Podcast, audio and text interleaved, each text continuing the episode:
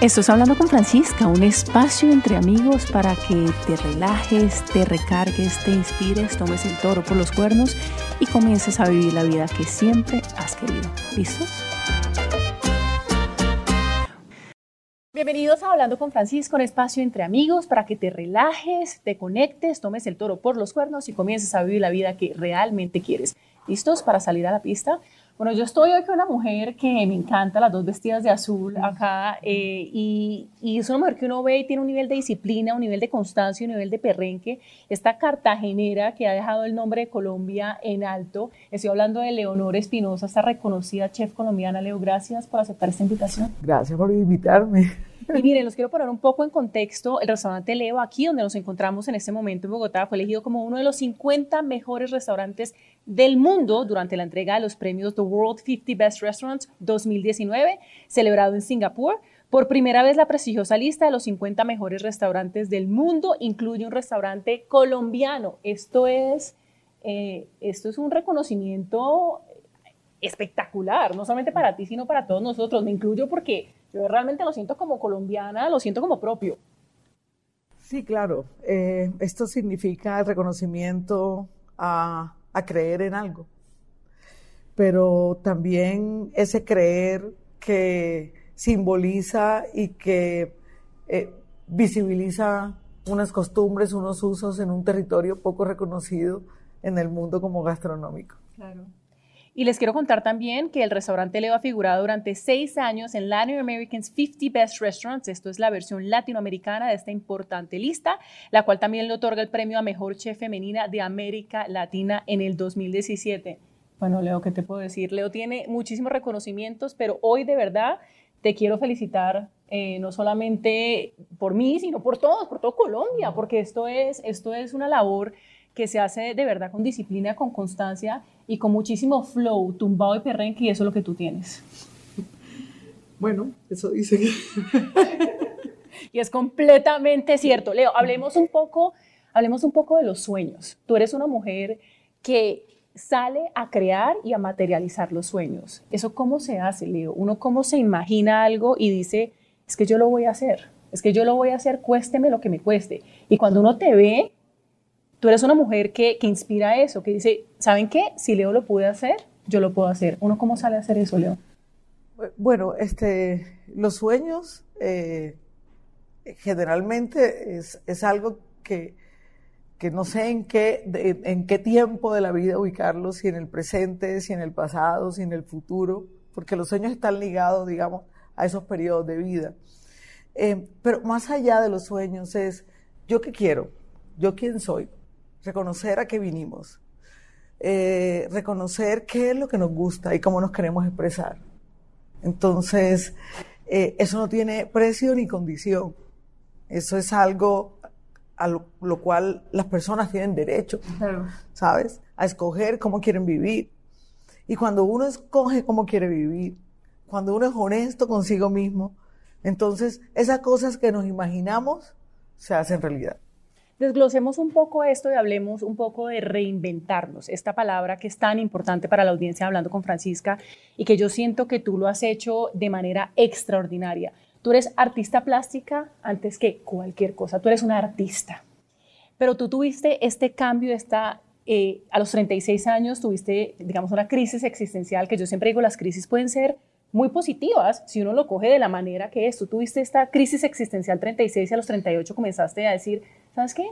Es que lo mío son las artes plásticas, lo mío es, ser artista, lo mío es la cocina. ¿Cómo pasó todo esto?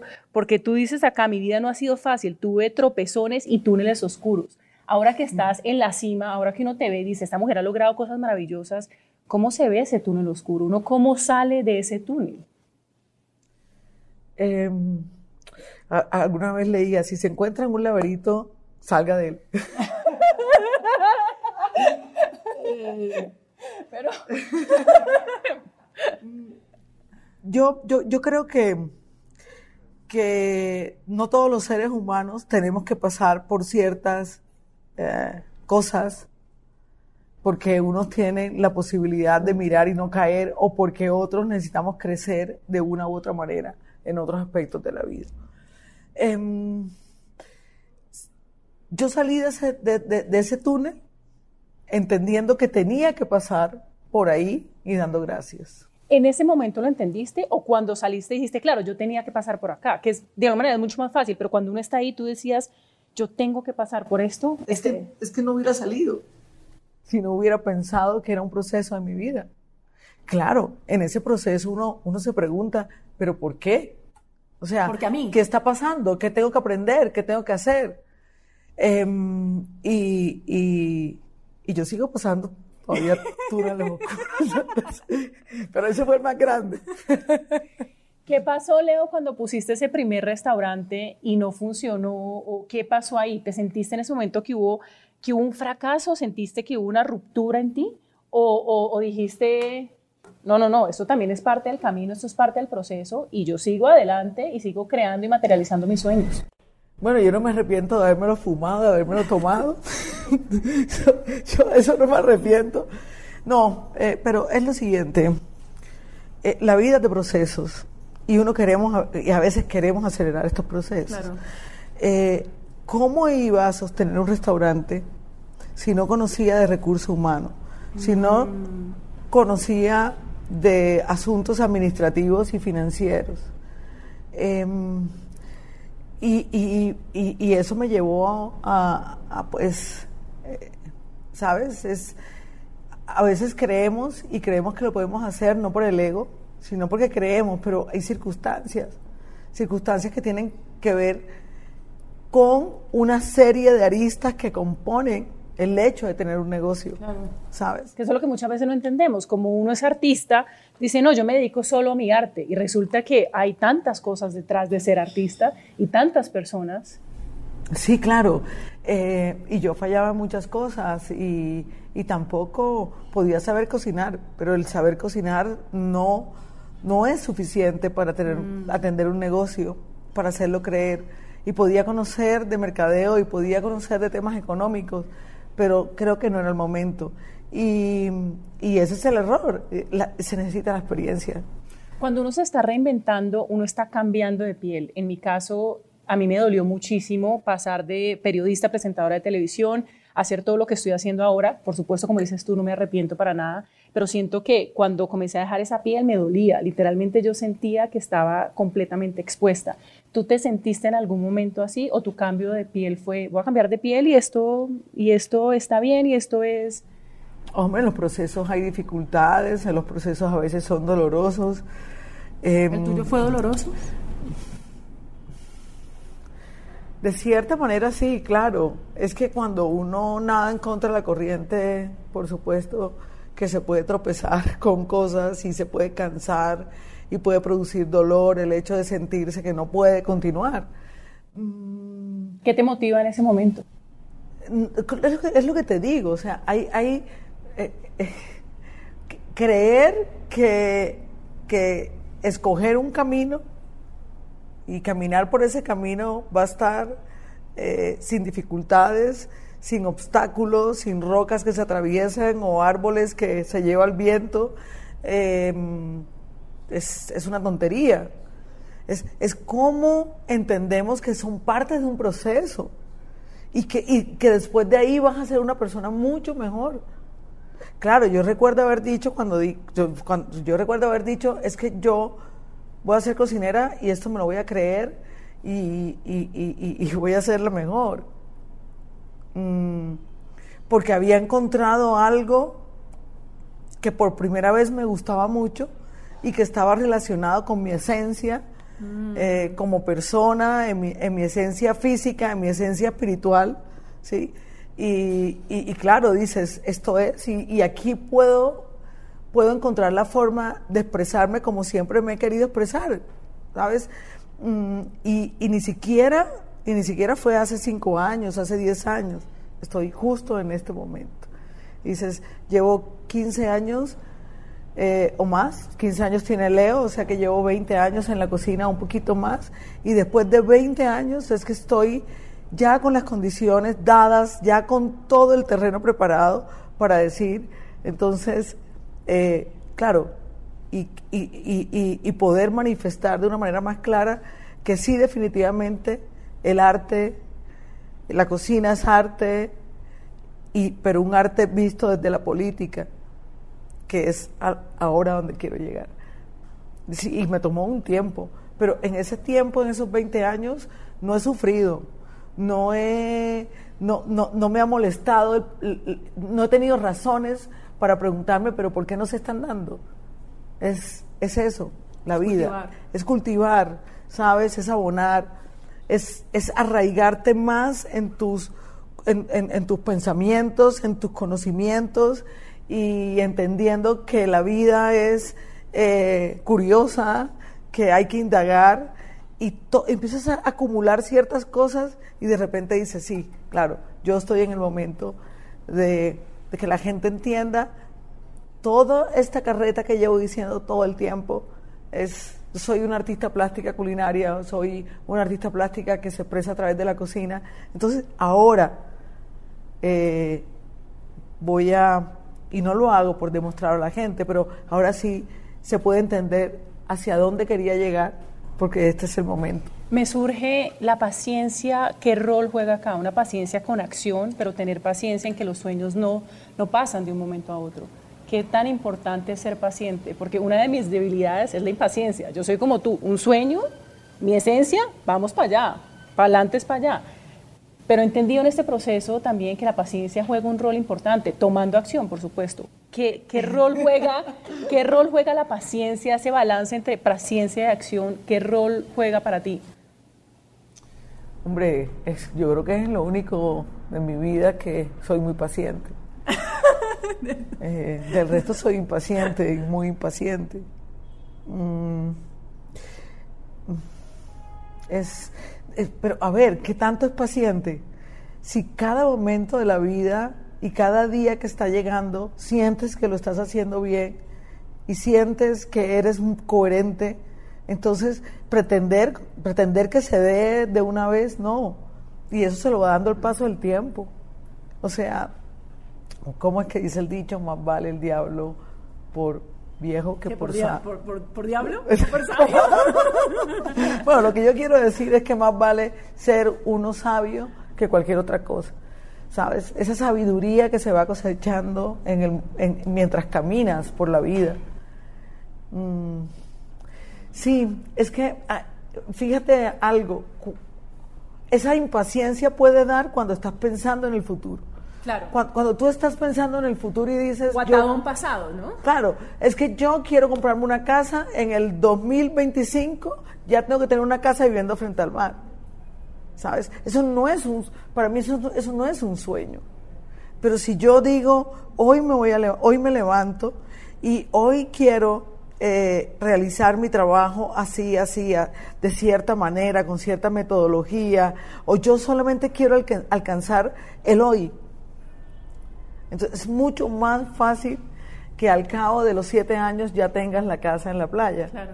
Porque has pensado en hoy, en cómo vives, en cómo te sientes. Entonces hoy me levanto y hoy me enfoco en hoy, en lo que hoy puedo construir para mis sueños. Exactamente. Y creo que los sueños es la única manera de construir los sueños. Leo, ¿cómo, ¿cuál sería esa recomendación para la audiencia para conectarte con la esencia de lo que eres? Tú te conectaste realmente y uno te ve y uno te ve en tu esencia, es decir, tú estás en tu salsa sea, en tu salsa. ¿Cómo, ¿Cómo le transmites esto a las personas para que ellos también estén en su salsa? Entienda quién es. Y conéctese con eso, que eso, que eso yo no sé en dónde está. Esto está como en las tripas, como en el estómago, como, como acá. ¿Uno cómo hace para conectarse con eso? ¿Cómo lo haces tú?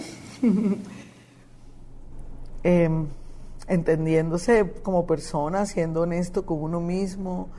Mm, Em,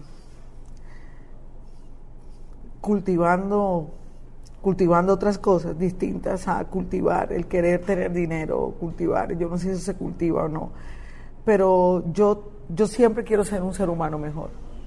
Y, y sin hablar tanta carreta ni meter todo este tema eh, que, que hay hoy en día de crecimiento espiritual, eh, que la mayoría son habladeras de paja, porque cada persona es un individuo y cada persona necesita de ciertas formas para tener ese crecimiento individual, eso no puede ser colectivo. O sea, la metodología que existe es, es, es única, porque los seres humanos son únicos, uno no se parece a otro. Eh, entonces hay que conocerse y hay que entenderse. Y yo, yo puedo decir, te voy a poner un ejemplo. La primera vez que me dieron un premio me la creí. La segunda vez que me dieron el premio no me la creí. Me creí que, que yo era lo máximo. Hoy que me dan un premio, pienso en qué rico recibir este premio y recibirlo con humildad y recibirlo para beneficio de otros, mm. ¿sabes? Y ahí ya cambia la cosa, ¿no? Porque cuando ya no es por beneficio mío, sino tus talentos a beneficio de toda Colombia, esto ya cambia. Mm. Eso no hubiera pasado hace 10 años. Pues que hace 10 años, eh, tenía 10 años menos, no voy a decir nada.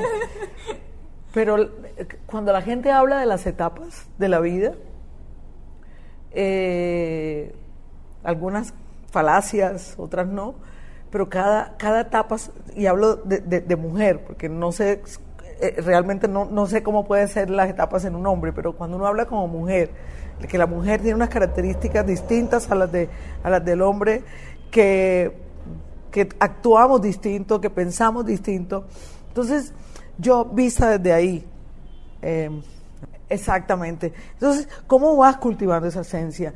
¿Cómo, el paso del tiempo va permitiendo que tú vuelvas más a esa esencia, a reconectarte con tu interior? Leo, ¿cómo, lo haces tú? Tú te vas, tú dices, eh, mm, necesito este espacio para mí, te vas a una finca, te vas al campo, te vas, ¿cómo lo hace Leo? ¿Cómo, te, ¿Cómo vuelves otra vez cuando sientes que estás así como medio dispersa, como que no te sientes tan enfocada? ¿Qué haces, Leo? ¿Qué es lo primero que haces? ¿A quién llamas? ¿A dónde vas?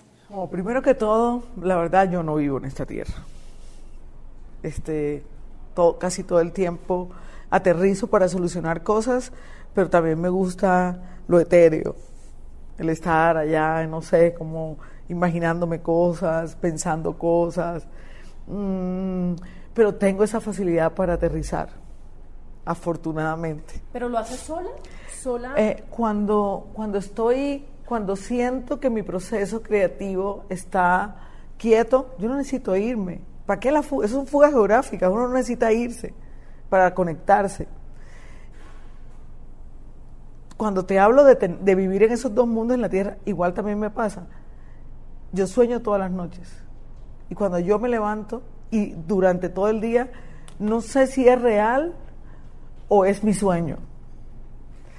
¿Es así de claro? Y a través de mis sueños viene el proceso creativo sumado a una investigación, sumado al conocimiento, al enriquecer el conocimiento, porque de, eso nada serviría.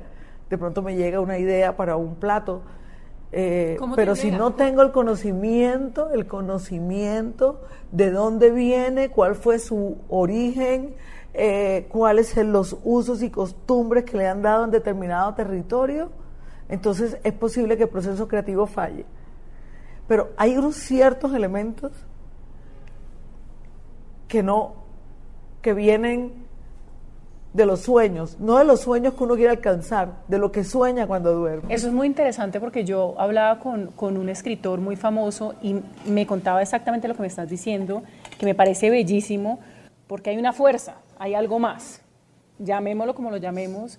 ¿Eso es lo que tú sientes en un sueño? Que alguien te está hablando. ¿Cómo se ve ese sueño? Leo, tú te levantas y Leo, tienes que hacer esto así tal cual, porque yo sueño y te digo, yo sueño y no me acuerdo. Las ideas llegan a través de sueños. ¿Claras? Claras. Y, fíjate que, y me pasa cuando en Leo, en Leo nosotros, los platos, no mueren en un periodo de tiempo. Se alimentan y crecen en la medida del tiempo. Porque las ideas no pueden sepultarse.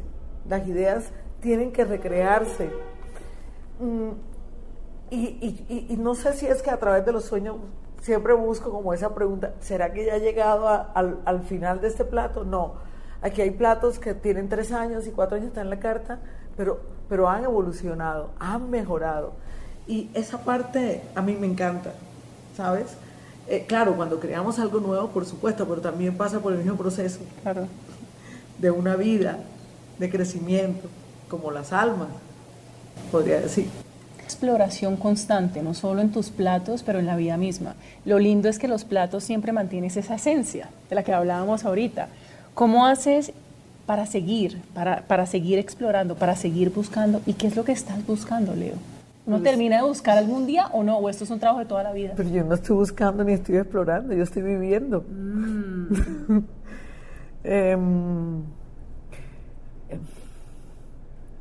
a ver, si se trata de mi vida personal, yo no busco ni exploro porque me permito vivir cada año que pasa, como, como, como va a venir. Y si es en la búsqueda de recursos para mi restaurante, no lo hago con una intención de búsqueda. Yo no me meto en un páramo a buscar ingredientes. Yo me meto en un páramo a trabajar con comunidades asentadas ahí y a mejorar la vida a través eh, de un buen uso del alimento, de un buen uso de sus tradiciones y de sus cosmovisiones. Em, entonces hay que conocer el territorio, hay que buscar, hay que indagar en la memoria histórica, en cada, en cada pequeño pedacito de tierra, ¿sabes? ¿Qué puede, qué puede haber para mejorar? Eh, en ese sentido sí, en el sentido de mi vida no, no, tengo necesidad de buscar y de encontrarme con nada. Vivo y si me encuentro. si me encuentro y tropiezo, me caigo. Y te vuelves a parar. Leo, tú dices, la cocina va más allá del acto de cocinar. Yo siento que la vida va más allá del acto de existir. La cocina como la vida hay que vivirla, experimentarla, sentirla. Y algo muy importante que tú haces, compartirla porque de qué nos sirve quedarnos con ese talento, don único, maravilloso que tienes tú como artista si no lo compartes. Uno cómo, cómo, cómo experimenta esa cocina, cómo la vive, cómo, cómo se la goza y cómo está ahí contenta, feliz y en algo bien importante que es el flow. Tú estás fluyendo en todo momento. ¿Uno cómo hace eso? Sí, claro. Es que imagínate, por ejemplo, la vida, la vida de, de levantarse, cepillarse los dientes, la ducha, decir a la pareja hasta luego, irse al trabajo, cumplir ocho horas, regresar, los, no sé, esa vida. Para mí la vida va más allá de una rutina, como la cocina. La cocina no es cortar, cosa que no sé hacer. No es sartenear, cosa que tampoco hago muy bien. Pero la cocina traspasa traspasa esa simplicidad, porque la cocina puede ser arte para muchos, desde, desde la técnica, desde la belleza visual y, y desde otros componentes que hay ahí, como ciencia, química, física, pero la cocina es también la vivencia y allí no y ahí pasa de un arte tradicional a un arte contemporáneo en la cual el cocinero manifiesta una problemática social, económica de su país y se vuelve un actor más y un actor de voz. En ese sentido, es, eso es mi cocina. Y, y, por, eso, por eso va más allá de de, cocinar, del acto. Eh, entonces, mm, yo soy artista plástica y quería llegar a, esta, a este punto, a este punto de unión en el cual estoy ahora. O sea, mi cocina visibiliza territorios, territorios que están en conflicto por una u otra razón, que no solamente tiene que ser eh, eh, de orden público, hay otras razones generadoras de conflicto en este país, como la desigualdad, como el racismo, el clasismo, eh, la explotación indebida de recursos, la tala indebida de recursos, em, en fin. Entonces, y además también narra una memoria histórica y, y se conecta todo a través de algo que me parece muy bello y que es Colombia y es eh, eh, biológica. Leo, uno te mira a ti y uno dice, Leo, muchas personas piensan que de pronto uno por ser mujer no, no podría hacer algo o de pronto tiene algunas limitaciones o que el gremio tiene limitaciones por ser mujer. Yo la verdad es que nunca lo he sentido así. Yo siempre he dicho, yo soy mujer, me encanta ser mujer y yo salgo y hago lo que tengo que hacer porque con todo este tumbado pues salgo a cumplir sueños. Uno te ve más o menos así. ¿Tú sientes de alguna manera que por el hecho de ser mujer has estado en algún tipo de desventaja en el mundo en donde te mueves en este gremio o, tú has dicho, no, yo soy artista plástica, yo soy chef y yo soy de las mejores y no la mejor, y, nunca has sentido ese... Pero a ver, hablemos de historia. Resulta que, pues, antes había matriarcado, que eso es cruel. Me imagino que en esa época debió haberse cruel el matriarcado. Y de repente, claro, la mujer no, la mujer debe, la mujer es la que pare, la mujer es la que trae a, los hombres al mundo y, y, debía dedicar un espacio para quedarse en casa. Entonces es ahí cuando la mujer empieza a ceder espacios ¿sí? y, sentirse protectora por, por, por, un, por, un, por un varón, por un macho, ¿no? Eh, que cuidara de ella y de sus hijos. Pero nunca se preocupó desde esos inicios de mantener de mantenerse como persona, que tenía ciertos derechos y se dio muchas cosas. Entonces, ahora resulta que la mujer quiere retomar esos espacios, espacios que casi que son de la colectividad masculina. Eso no va a ser fácil, siempre va a haber, va a haber un choque, ¿no? Claro, si un hombre, si un, si un chef, hablando de jefe de cocina, entra a la cocina molesto, a él se le perdona. Pero si la mujer llega, es mal geniada, eh, no tuvo relaciones con el marido ayer seguramente, anoche, eh, seguramente, diez mil cosas, ¿sabes? Y siempre que van relacionadas con sexo, que van relacionadas como de hacerla sentir débil. Y, y decir que no me encontré con esas barreras, pues era obvio que me la iba a encontrar con ellas. Pero a ver, ¿te las tomas personal o sigues? Porque no, no, no hay nada que el ser humano eh, no pueda. Generalmente la mujer ha tenido una actitud muy, ¿cómo se llama eso? Quejumbrosa frente a recuperar esas actividades. Eh, y no creo que por ahí sea el tema. Eh, yo, yo ni tampoco en unas manifestaciones quitándose la blusa ni nada. O sea, eh, hoy en día, si miramos lo que viene atrás de las nuevas generaciones, donde, donde no hay diferencias de género, donde, donde los chicos están viendo el mundo de una manera distinta, no podemos seguir los adultos diciéndonos cómo apoyamos más bien a que eso disminuya y a crear y a educar niños con una visión distinta. A veces ese es el papel del adulto, sobre todo de la mujer. Cómo nos volvemos alcahuetas para crear hijos sin esos, sin esas trabas y esos tabúes, sin esos issues que generalmente tenemos eh, la gente adulta. Hablando de los hijos, yo quiero hablar eh, de algo que, pues que a ti te llega mucho y que uno te ve. Yo estaba viendo un post, la pueden seguir en arroba Leo Cocina un post dedicado a tu hija. Tu hija es Laura Hernández, una mujer hermosa que trabaja contigo y tú decías, abro comillas, le enseñé a mi hija el valor de la igualdad, sin prejuicios y con respeto. Le abrí un mundo a la libertad confiando en que se sintiera capaz de lograr lo que quisiera, sin esperar que otros construyeran su mundo en vez de ser creado por ella. No se nace machista, se hace. Y me, cuando lo leo me encanta, ¿sabes? Y, y me llega mucho y me llegan mucho estas palabras de construye tu mundo, que es lo que hablabas ahorita.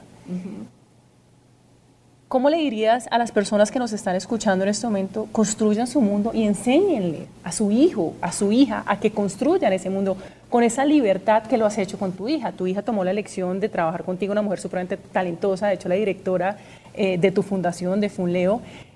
¿Y, ¿Y, cómo hiciste para, para decirle, abre tus alas, vuela, haz lo que tú quieras, crea tu sueño, materialízalo. Y yo la veía contigo y la veía en una felicidad, en, un, en, un, en, un, en una sintonía con ella, en una sintonía contigo, con lo que hace. ¿Esto cómo se logra, Leo?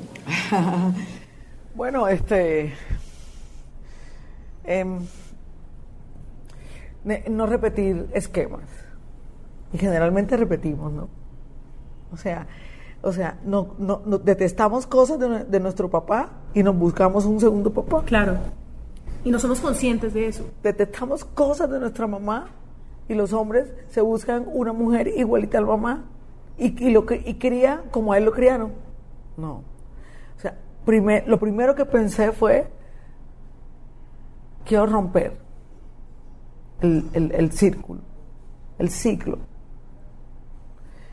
y tiene que funcionar. Ahí el miedo era, estaba, sí, porque hay dos opciones, ¿no? Tú querías a alguien con toda la libertad del mundo y de pronto, pues, ¿sabes? Al final los papás siempre nos las equivocamos. Entonces yo dije, bueno, si al final siempre nos equivocamos, eduquemos como eduquemos y nos van a tirar el agua sucia de que la culpa es tuya, tú me criaste así, yo dije, lo voy a hacer. Pero también las, las circunstancias, ¿no? Eh, yo crié a mi hija, eh, fui papá y mamá. Em, y, no podía ejercer ese rol de mamá observadora y papá observadora, em, de, de, fiscal, ¿sabes? De querer mal a nuestros hijos porque creemos que es nuestro y tiene que hacer lo que nosotros queramos. Eh, y fue todo lo contrario. O sea, aquí están las llaves de la casa, tendrás que entrar, calentarte la comida y yo jamás voy a estar y te voy a preguntar si hiciste la tarea. Primero. ¿A los siete años? Primero, porque tengo síndrome de deficiencia de atención. Y segundo, que necesito dedicarle toda esa atención al trabajo para que tú puedas estudiar. Y esto es compartido. ¿Sabes? Tú tienes tus responsabilidades, yo tengo mis responsabilidades. Y ella a veces dice, caramba, me diste tanta libertad, que tanta libertad me aterrizó, ¿sabes? Porque me, daba miedo conmigo misma. Mm, desde muy pequeña le dije, un momentico, este no es el mundo en que vives, de estudiar en un colegio, de tener acceso a prioridad, a necesidades básicas y recreativa. No. Eh, vamos y te muestro. Nosotros íbamos a la playa donde iban los vendedores, de los vendedores, de los palenqueros que, venían a vender, de las ventas ambulantes. Las ventas ambulantes siempre han sido de afro. Em, nos montábamos en un bus de la zona suroriental en esos buses que parecían unas discotecas y ese era el, comienzo de los ritmos afroantillanos que, que, dieron, eh, que dieron comienzo a, la terapia. Eh, y nos conectábamos, ¿sabes? Siempre. Y, a, mí, a, mí, me encanta el mundo popular. Mm, siento que ahí está la, la verdadera sabiduría de, cómo, de cómo se vive la vida. Y entonces claro, Laura, Laura entendió diversas formas de ver el mundo, cómo la gente veía el mundo, y escogió la, propia, la que ella tuvo la oportunidad de elegir, porque tuvo la oportunidad de ver más allá. ¿Sabes? Me decía, mis amigas, los papás de mis amigas no las llevan a caminar por la muralla y me decía, gracias. ¿Sabes? La posibilidad de caminar por las murallas y ver toda esa zona colonial bellísima, la puesta del sol del Caribe, que es de las cosas más hermosas que, ha regalado la naturaleza. Entonces, claro, es, eso lo que es y por eso tal vez decidió que podía trabajar con su mamá. Y se le ve feliz. se, le, se le ve feliz, se celebra. Claro. ¿Y cuál sería esa recomendación a los padres? ¿Libertad? ¿Sería den libertad a sus hijos? ¿Confíen en ellos? Claro, hay que hacerse amigos. Mira, ¿cuántos, cuántos padres no se van y se van sin haber vivido realmente con los hijos, porque es esa cosa autoritaria que siempre es, yo soy tu papá y me respetas. El respeto es otra cosa totalmente distinta. El respeto es entender que, la, que, que, yo, no, yo no puedo pensar que Laura piense como yo, o yo no puedo, o ella no puede actuar como su mamá. ¿Sabes? El respeto, la admiración. Hombre, tiene la libertad y hay confianza créeme que para Laura le parecía increíble en la medida que iba creciendo. No entiendo cómo mis amigas, mis amigos le mienten a sus papás. Pero es muy normal. Es muy normal. En cambio, en cambio nosotros nos contábamos todo. O sea, pues dentro de cada uno mantiene su intimidad, ¿no? Pero yo puedo pasar, viajamos juntas, no hay, no hay inconvenientes, el respeto y la admiración para mí esas son dos cosas que ha faltado en la educación de los padres. Leo, hablemos un poco de emprendimiento, lo tocamos un poquito, pero vamos al fondo de esto porque tú como artista plástica, como chef, ¿qué hay detrás de esto? Uno, ¿cómo escoge ese equipo de trabajo que sea ganador? Claro, Laura, y tú tienes la fortuna de tener a tu, a tu hija bellísima en tu equipo de trabajo, pero uno, ¿cómo, ¿cómo crea ese equipo que uno dice, esto me funciona? ¿Tú sabes cuándo fue la primera vez que yo escuché la palabra emprender? ¿Cuándo? Cuando por primera vez fui a la finca de mi abuela y decía la señora, emprenda el fogón. ya, emprender. Ah, mm, yo, yo no sé, yo, yo realmente no, no, no, nunca me detengo a, a, pensar sobre estos temas de emprendimiento. Nosotros, eh, mi hija y yo tenemos eh, actualmente tres tres pilares donde se fundamenta todo nuestro trabajo. Ella desde, el desarrollo y desde la sommeliería y yo desde, desde lo, o sea, artista plástica. Mm, para, y por eso tenemos Leo y tenemos Funleo, la fundación y, y el Centro Integral de Gastronomía que también está. Eso es Funleo.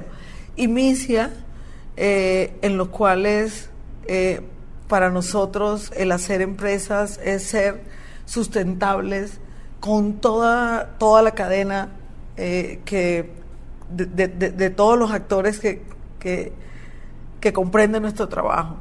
Eh, digamos, mm, de dónde se sustenta, desde dónde aportamos y son portadores de tradición. Mm, sí, nuestro trabajo en las comunidades lo somos también a través de los de, la gente que nos acompaña en el día a día, que nos ayuda a ejecutar esas acciones, que son los empleados de la, de la empresa, em, en que se sientan bien. ¿Y no cómo hace eso? ¿Cómo le comparte esa visión? Porque el restaurante se llama Leo, que es básicamente tú. ¿Cómo, ¿Cómo, tú compartes esa visión de lo que quieres para que todos vayan alineados hacia esa misma? Bueno, es difícil, es difícil. Y trabajar me imagino que conmigo no debe ser fácil porque me gusta la perfección, porque me gusta que todo el mundo se responsabilice de lo que tiene que hacer.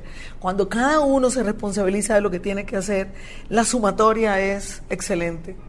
Uno de, la, uno de todos ellos que, que, digamos, se salga de la línea de acción, ya nos, no nos permite, digamos, eh, em, alcanzar lo que nosotros queremos. Mm, ¿Qué hacemos dentro de todo esto? Es, usted es responsable de esto, así tal cual, como, como educaba a mi hija, ¿no? Sí, sí, sí. Y, y, tu, y tu trabajo es hacerlo bien y hacerlo con alegría. Mire, a mí, durante uno, un tiempo, ellos no entendían por qué el menú de almuerzo se había cambiado. ¿no? Claro, el colombiano, el común, yo necesito una montaña de arroz, una montaña de papas y no me importa si hay dos huevos fritos. Vamos a cambiar eso. Porque si trabajamos en un restaurante que vende comida, ¿cómo, yo decía, ¿cómo, cómo mi equipo puede comer mal? Qué rico que también entiendan el valor del alimento desde otra perspectiva, ¿sabes? Eso me llevó a crear unos, unos em, em, eh, semanalmente unos menús también ahí con las mermas útiles y esto. no, cómo ser responsable de no votar y no, y no darle valor a ciertas cosas de los alimentos que quedan y que generalmente votamos porque no tienen otro. Cómo empezar a darle valor a eso, cómo la gente empezó a entender que nos sentábamos todos a una mesa, que se servía estilo buffet y que todo empezó a cambiar. Claro, el que no está acostumbrado a eso, ¿sabes? A esos buenos hábitos de alimentación, seguramente yo no como. Otros decían, muchísimas gracias. Entonces, ¿eso sería como incluirlos en tu mundo, en ese mundo, en esa visión, en ese mundo, hacerlos parte de... ¿Cómo entiendes, cómo entiendes que esas personas que trabajan contigo y te hacen y, y, y, hacen que consigas cosas, ¿cómo pueden ser excluyentes? Tienen que ser incluyentes. Familia. Familia, exactamente, ¿sabes? Y así lo vemos, cómo respetamos sus propinas. A mí cuando salió esa ley de que el gobierno tocó, le tocó derogar una ley para el buen uso de las propinas, yo decía, ¿cómo alguien se puede quedar con eso? O sea, es absurdo, ¿sabes? Entonces la gente habla de, yo soy, yo hablo de sostenibilidad porque yo le compro a, a, un campesino y me lo trae directamente, pero le está dando mal de comer a los empleados, pero no les está pagando bien, ¿sabes? Entonces, esto es una cadena de responsabilidad en la cual para mí y para mi hija es muy importante nuestro recurso humano, nuestros ingredientes, que sean ingredientes que no destruyan nuestro medio ambiente. Mm, ¿Cómo hacer con, desperdicios? ¿Sabes? O sea, y cada vez más estamos cerrando el ciclo, el círculo para ser sustentables, no solamente de dientes para afuera, sino en nuestra filosofía y que nuestros empleados lo sientan. ¿Tú tienes alguna técnica de motivación para con tu equipo de trabajo? Yo creo que con todos los disparates que pueden ver a la chef en el día a día, yo soy, yo soy, yo soy, yo soy una inspiración. Mm, es eso lo que te decía, el respeto. Cuando lo respetas, cuando aprecias y valoras su trabajo, ¿qué más motivación puede haber? Llegamos al final de Hablando con Francisca, preguntas cortas, respuestas, respuestas cortas. Esta sección se llama para atrás ni para sacar el tacón del hueco. ¿Estamos listos? Sí. Una canción que te ponga en flow. Muchas. ¿Una? No. Y si es cantada, mejor. ¿Qué tal una salsita? Tan, tan, tan, tan, tan, tan, tan. Como género la salsa. Un libro. No, no puedo responder esas preguntas cortas. O sea, me vivo la vida eh, no puedo tener algo que me guste. Una sola cosa, ni la comida, ni lo que leo, ni lo que escucho, ni lo que siento, no. Entonces, un último mensaje a la audiencia hablando con Francisca, personas que te miran a ti y dicen, esta mujer está conectada, esta mujer está en flow, esta mujer es berraca, esta mujer no solamente gana premios, sino que es una inspiración para todos. ¿Cuál sería ese mensaje? Que viva en el hoy, solo por hoy solo por hoy. Y yo me veo con una frase que me encantó tuya y es, mi sueño no es individual, mi sueño es ver a Colombia reconocida a nivel internacional porque se lo merecen. Y yo creo que todos nos merecemos vivir una vida que nos guste, que nos apasione y que realmente sintamos todo el sabor y con toda la pasión. Un brindis por ti, salud y felicitaciones por todos tus logros.